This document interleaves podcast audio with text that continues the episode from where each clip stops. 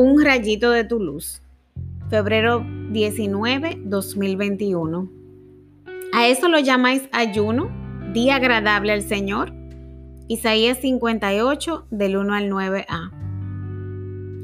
Iniciamos la cuaresma y como siempre se nos está pidiendo que tomemos estos 40 días para hacer ayuno, penitencia y oración. Es un tiempo para llevar a un próximo nivel nuestra relación con Dios un tiempo de reflexión sobre nuestra vida y para revisar nuestros objetivos espirituales, de forma que vivamos el trido pascual con una mayor experiencia de fe.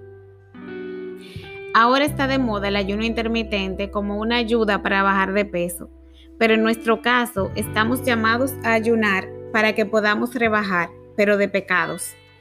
Ayunar nos permite desarrollar las virtudes de la fortaleza y la templanza. El Señor no quiere que ayunemos por costumbre o para que nos vean como buenos cristianos. El ayuno que agrada a Dios es aquel que se hace por convicción, con un deseo sincero de acercarse a Él y de ser más parecidos a Cristo al practicar la caridad con los necesitados de alimento, aliento, consejo, etc.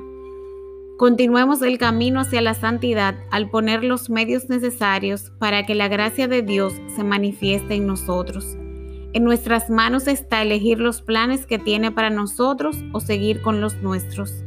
¿Qué decides? Oremos.